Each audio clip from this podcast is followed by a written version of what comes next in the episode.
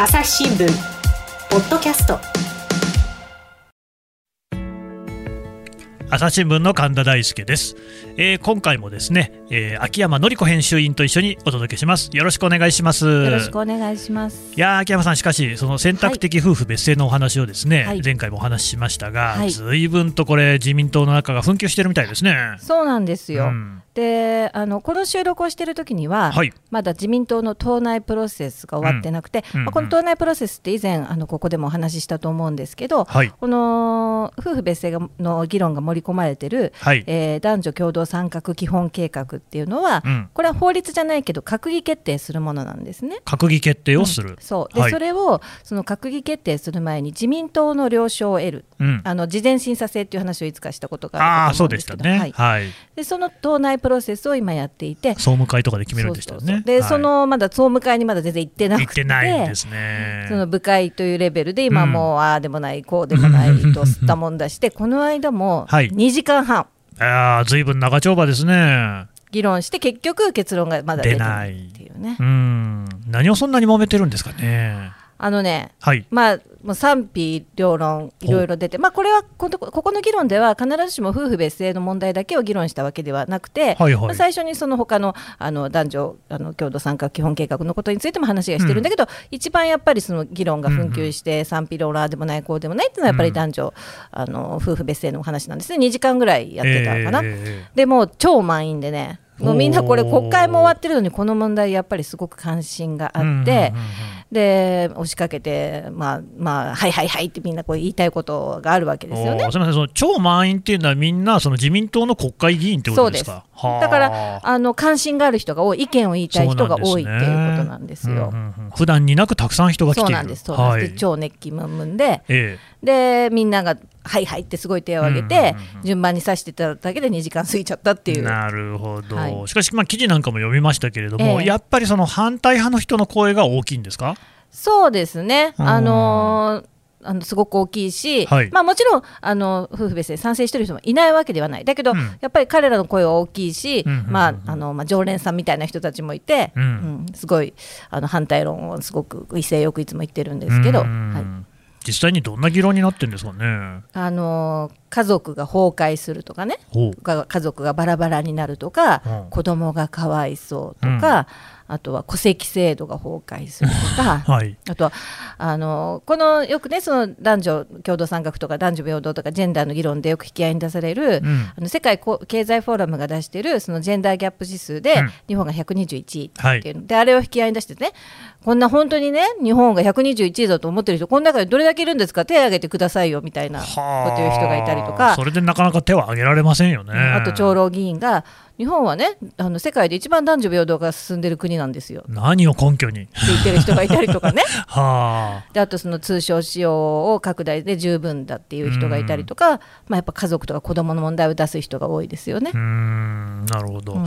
とやっぱりそういうその賛成派の人なんてなかなか声を上げにくい状況なんですか、でその中でねあの、まあ、最初はすごくやっぱ反対派の人がもうはいはいはいはいってやってたんだけどもあ次々意見を言う次々に意見を言ってたんだけど、途中からええだんだんまあそういう人たちの意見が一通り終わった頃ぐらいから、はいはい。えー賛成派の人たちがこうおずおずと、まあ、手を挙げてるんだけどなかなかさせてもらえなくて、えで当たるといや僕はすごくねこれ、うん。あの今から言うことにはすごく私はあの勇気がいるんですけど、うん。なんて言ったりとかね。いるでしょうね。うん。でそこであの私はその夫婦別姓は賛成ですっていう人とかね、うんうん。あのえー反対派の議論の中では、はい。まあ、要するにその離婚もすごくする人が今すごく多くなってきてるから、まあそうですね。そうそう。まあ、それの夫婦別姓の議論なんかもそこにも関係してきますけど、うん。そうするとこう離婚をしないようにあのするのがいいんじゃないかとかね。ん？どういうことですか？離婚をできるだけしないように、はあ。まあ、政策的に後押しするっていうんですかねみたいなことを言い出す人とかもいたんですよ。それはなんかどう どういう意味なのかちょっとすみません。今一つよく理解できなかったんですが、あの私もよくわかんないんだけど、あ。まあ、要するに離婚がをなるべくこう作らない社会にするっっていうことを言いたい人もいてね、その賛成派の中に。はね、まあでもね、そのすでにこう反対派ですね、はい。はい、あの夫婦としてのですね、ええ。関係が破綻しているにもかかわらず、ずっと同じ家に暮らし続けることによって、まあ、それこそ DV ではないですけれども、さまざまな、ね、問題が生じるというケースも、これありますけれどもね。でね、その、あのー私はあのすごく勇気がいるん、発言に勇気がいるんですけどって言った議員は、その人は離婚経験者ああ、なそうですか。んだそうですね。なるほどね。で私は離婚経験者ですと、うん。で離婚の自由があってもいいと思いますと、うんうん。で選択制だから選択する自由があっていいんじゃないかと、ね。でまあ、そこら辺からこの、えー選択制に反あの賛成する人たちの意見がこう出始めて。で例えばそのあのこれをこのね自民党の議論を注視してるうん。20代30代40代がたくさんいますと。いますよ。ねだからその多くの思いに応える法制度を作ってほしいっていう人がいたりとか、あとはやっぱりあの女性の議員で、まあ、離婚経験してる人がいて、うん。で彼女が言ってたのがねその前回のあの部会の議論でいやうちはあのうちの奥さんあの名前変える名字変えることに何も文句言いませんでしたよって言ってた人がいたんだけどそうですか。んそれに対して自分の奥さんがね文句を言わなかったということで判断してほしくないと。そりゃそうです。で私も離婚しています。と、うん。で息子と名字が違いますと、うん。でも私と息子は絆があります。そりゃそうだ。で私たちを排除しないでくださいって言った女性議員とか、うんうんうんうん。もうごもっともですよ。そうそうそう。あとはあの男性議員の若手の議員でねその家族の幸せがどうであるかは、うん。政治が言うべきじゃない。うん。で個人の幸せは一人一人の違いがあるということ、でそれを、えー謙虚に申し上げたい。うんっていう人がいたりとか、まあ、ここら辺は、ね、いいいこと言うじゃないですか。そうそうそうこれはねあなるほどなっていねえこれ本当になんかそので自民党の中でそういう議論が起きてるってことはね、うん。なかなかこう希望が見える感じそうがしますね。そうそうでね保守政治っていうのは時代にしなやかに対応することがあって当然だっていう人がいたりとかね。うん。あなるほどなっていう感じですよね。いいね。うん。であと他に女性でねその私もやっぱり離婚しましたと、で通称しようってのはいかに限界があるかっていうことをすごく述べた人がいたりとかね。へえ。これを見てるとね、はい。あのどういうことが言えるかっていうとやっぱりねこういうその別姓にん賛成の意見、あの言ってる人も言いづらいんですけどって言いながら言ってる人たちはやっぱり総じて若い人、世代が多いんですね。あそうなんですうんね。それからあと、えー女性うん。であの、まあ、自民党のから議員になるの女性は、まあ、あのが一般女性のどれだけこう縮図かっていうのはそれはまたいろんな議論があるところなんですけど。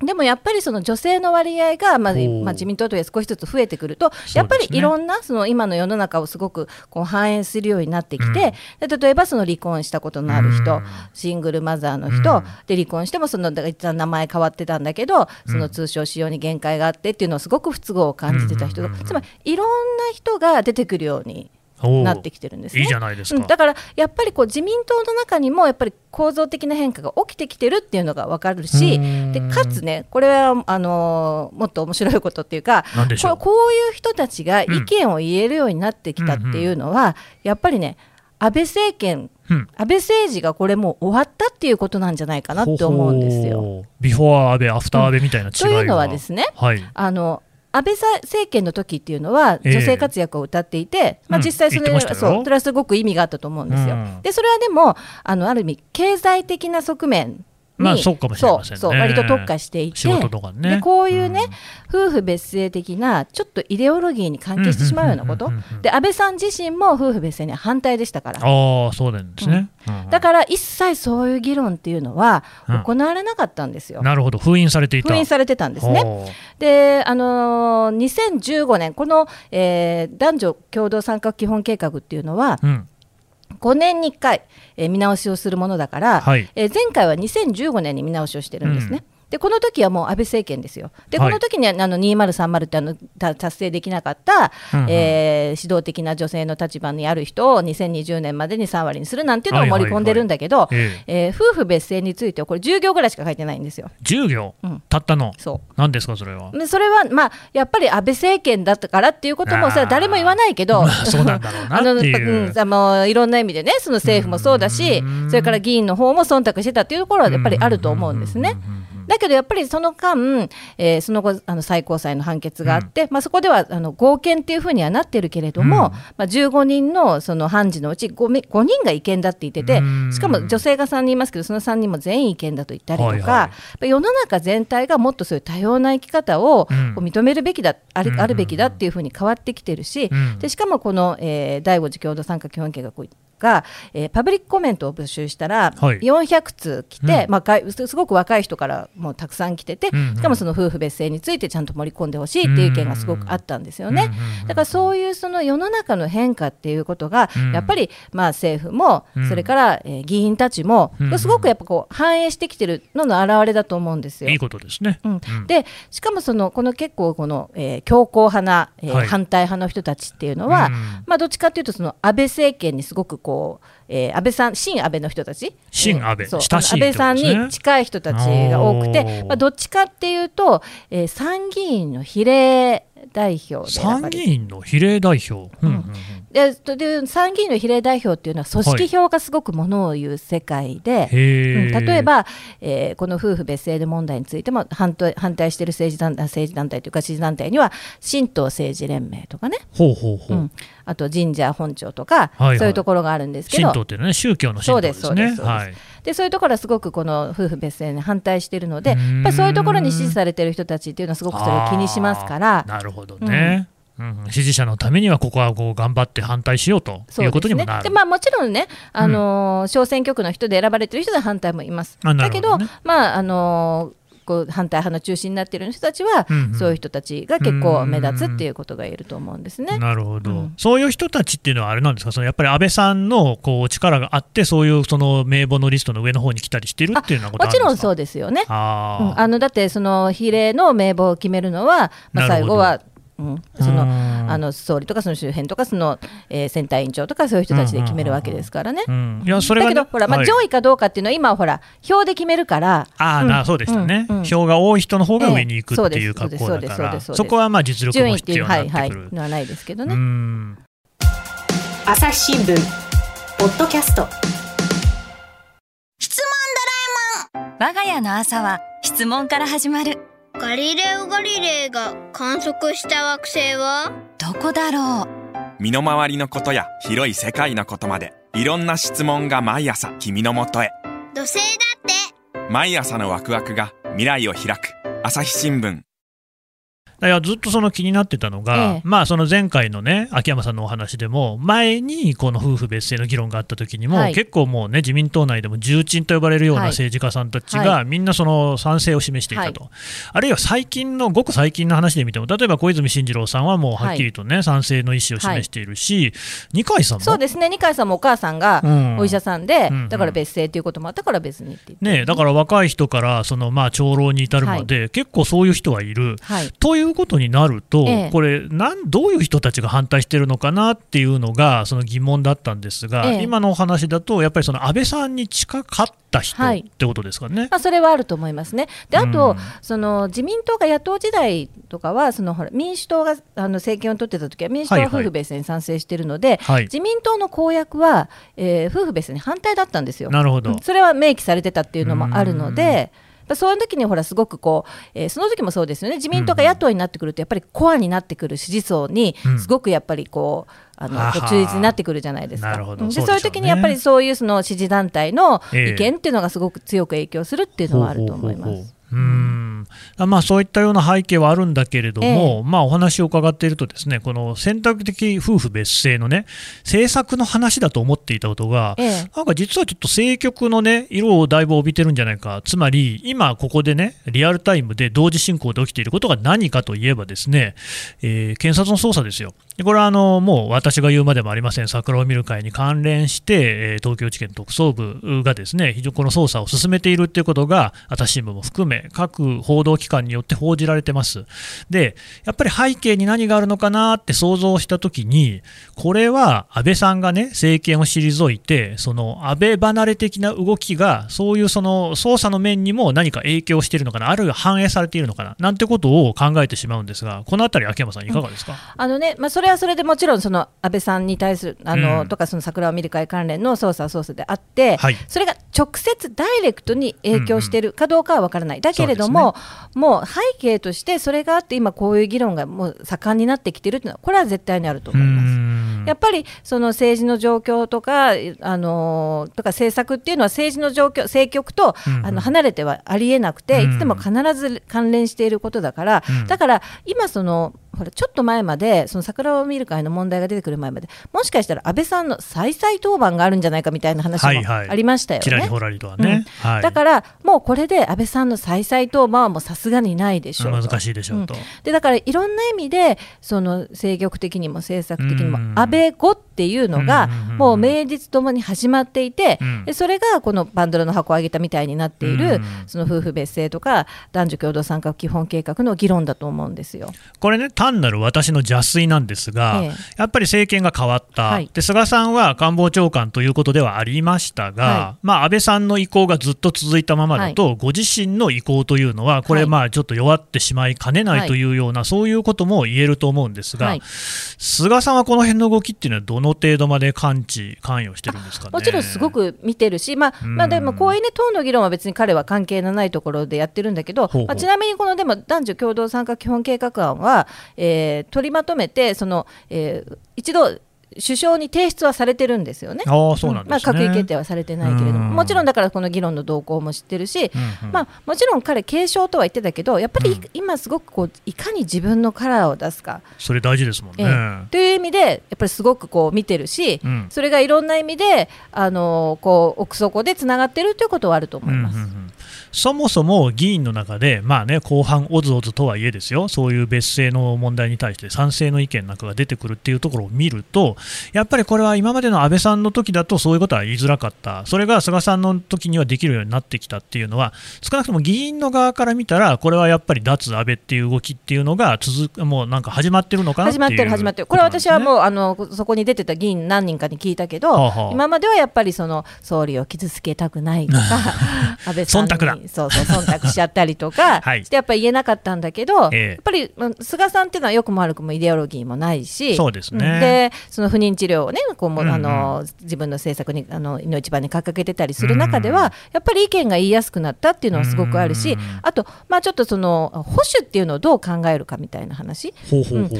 保守保守政治っていうのを、はい。なんかこう、まあ、伝統とね、ええ。あのお重んずるにしても、伝統と文化を重んずるにしても、まあ、そのそれをにずっとこだわっていくのか。いやいや、うん。もちろんこだわるんだけれども時代によってこう柔軟でしなやかで、こうもっとこう寛容であるのが保守なのかええ。みたいな、その同じ保守でもなんか自民党の中で今2つあってそのなんかそれがちょっとせめぎ合ってる感じがありますよね。これまさにね秋山さんにお話をいただいたええ。稲田朋美さんなんていうね、まああの基本的にはその保守の中でもゴリゴリというふうに思われていた人がそれこそシングルマザーに対してね理解を示すような政策を率先してね行うであるとか何やらその自民党の伝統的な保守感あるいは保守政治家のな間にもいろいろなこうなんか変化が起きてるってことなんですかね。そうですね。だからうん。この夫婦別姓の問題についても、まあ、稲田さんなんかは、うん。えーまあ、ある意味この問題に今回火をつけたのは彼女というかあそうなんですね。あの法務委員会で、えー質問をして、うえー国会で質問をして、えー彼女は、えーえっと婚前氏継承制度。あ前回もねその話い言ってますけどただきましたね。それを稲田さんの試案みたいなのを発表とか、まあ、質問で取り上げたりとかして、ええ。まあ、それでこの議論にすごくこうちょっとこう最初に火をつけたっていうところがありますよね。うんで彼女の質問と、まあ、でこういうふうに同じくしてその基本計画が出てきたりしてでこう党内がこう、まあ、炎上というかすごく今こう、えーいろんな議論が噴出してるっていうあそこが面白くて稲田さんなんて言えばですよ、私の見方ですが、ずいぶん安倍さんに近い人だと思ってたんですよ。そういう人がでも、そのまあ安倍さんがね、安倍さんがっていうことじゃないですけど、安倍政権の間、封印されてきた議論に火をつけるなんていうところを見ると、もうやっぱり器用に見るに敏と言いますか、稲田さんもね、より上を目指していくには、もうここはあの違う方で行こうっていうふうに決心をされたのかなと、秋山さん、この辺どうですか、うん。それはあると思いますよね。うん。で、まあ、彼女は本当に安倍さんにも近いし、ね。安倍さんにこう見出されて政界に入った人だけど、ね。やっぱりこれからの自分を考えたら、やっぱり保守っていうのはもっと寛容であるべきでうんっていうのをね、あのすごく言ってるし、でね、この今の話にも関係するんですけど、だから保守っていうのがどういう社会像を目指すかっていうことですよね。うんで、これは、えーこの間紛糾したそのこの別姓の議論の中でも、うん。まあ、あのえー反対派の方、えー固い方の人たちがどういう社会をね、目指すのかが大事だって言ってたんですけど、本当にそれはあなたのおっしゃる通りですという感じで、自民党の目指す社会像っていうのが、えーこう割とこう保守といってももう、うん。えー柔軟じゃなくて、えー伝統とに、うあのもう重んじたものになるのか、うん。いやそうじゃなくて時代とともにしなやかにこう保守というものもこう変化していくのかっていう、うんそうどういうものを目指すのかっていうのを今すごく問われてるのかなというふうに思います。まあ、だからその保守という言葉で、それぞれの人が思い浮かべるものもだいぶ違ってきてるんでしょうね。そうですね。そうですそうです。だってそもそも安倍政権の間でもですよ、まあ、外国人実習生という名前ではありますが、まあ、ほとんど半ばね、移民のような形で外国人の受け入れが始まったなんていうのは、これは伝統的な保守観から言ったら、これはね、矛盾するんじゃないのかという気もしますし、そういうことっていうのは常に起きてきたんだけれども、ここ、ことここへ至ってね、またそういう動きがどんどんこう激しく表に出るようになってきたっていうようなことなんですかね。そうですねで、まあ、そもそも特定技能をうんの資格を、あの在留資格を創設して、うんえー外国人をもっと呼び込もうとしたのはあの当時の官房長官菅さんですかそうらねなんですよね。うん。だから菅さんというのはやっぱりその心中やっぱりその安倍さんの下に仕えていても帰するところはあったんですかね？それは分からない、それはあの当時の彼は今の日本にとってこれが必要だって思ったからで、うんあのあんまりイデオロギーも、ね、よくも悪くも美順もない人なので、うんえーそこら辺は割と柔軟だし、何でもありなんですよ。うんでもあの昔からその自民党を、ね、表す言葉の一つとして、うん。何でもありの保守みたいなのがあって、まあ割と菅さんはそういうのを体現してるかもしれませんよね。あれ。菅さんって桜を見る会に関してはどんな対応どんなことを言ってたんでしたっけ、うん。もちろんだって彼がその官房長官の時にその、ね。えー名簿をこうあの指令出しちゃったとか、はいはい。そういうのこと答弁とかあったけど、うん。えーここでその彼が総理大臣になった時の、うん。えー就任の会見の時に、えーはい桜を見る会はもうやりません。やらない、もう私のでやらないと。やりません。うんうんうんうん。で、まあ、ジ・エンド宣言みたいのをああ、そうでしたね、確かね、うん。ちょっと驚きもね、ありましたけだから。今から考えるとあそれって今のことにもしかしてつながってるのかなっていうのはおやおや？ちょっと考えつながってる。つつまりその後にえ桜を見る会のことがありませんって言ったけどその後始末的なことっていうか、うんうん。こういうような事態になることは予測していて、ええ。もうそこからはきっぱりとたもとを分かつっていう姿勢を、実はもうかなりわあの早い段階で明確にしていたと。していたのかもしれませんよね。まあ、ここは、あまあ、憶測憶測ですけど、そうだとしたらなかなか恐ろしいですよね、作詞と言いますか。